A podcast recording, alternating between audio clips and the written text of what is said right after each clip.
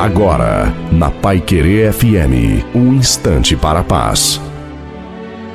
Boa tarde, ouvinte da Pai Querer FM. Sou o pastor Wilson Tinoni.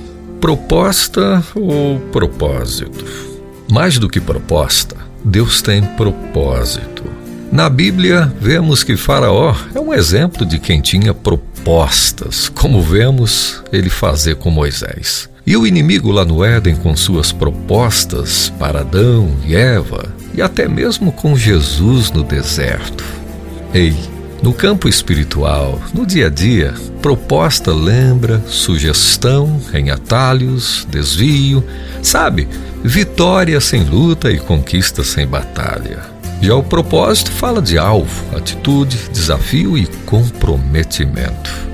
Propósito ainda lembra a renúncia e o esforço de quem decide combater o bom combate, acabar a carreira e guardar a fé, isso é, terminar bem.